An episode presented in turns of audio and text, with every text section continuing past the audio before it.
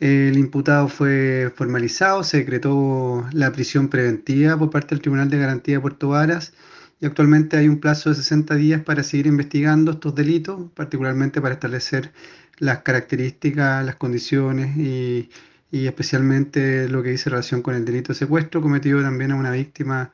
eh, en el contexto también de violencia intrafamiliar, en una relación de pareja, en una relación también de exconvivientes que existían eh, en Frutillar.